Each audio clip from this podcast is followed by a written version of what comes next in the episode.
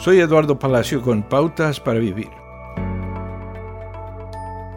Podría llamarlo el último experimento en distanciamiento social.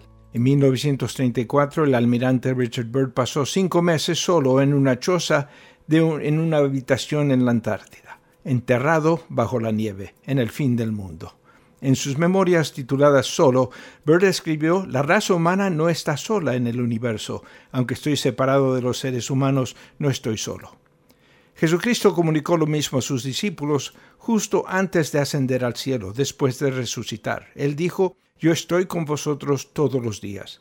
Jesús dijo esto sabiendo que estaba a punto de dejarlos físicamente, así que les estaba dando tranquilidad para el futuro. Estaban a punto de recibir la presencia del Espíritu Santo. La misma presencia del Espíritu Santo es Dios con nosotros.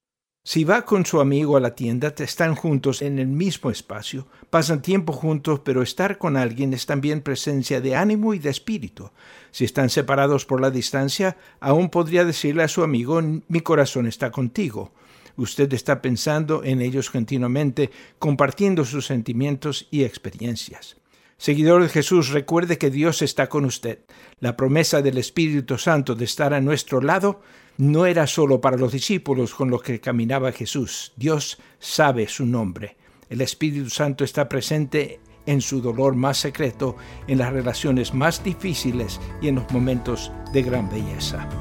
Acaba de escuchar a Eduardo Palacio con Pautas para Vivir, un ministerio de Guidelines International. Permita que esta estación de radio sepa cómo el programa le ha ayudado. Acompáñenos en la próxima emisión de Pautas para Vivir. Gracias por su sintonía.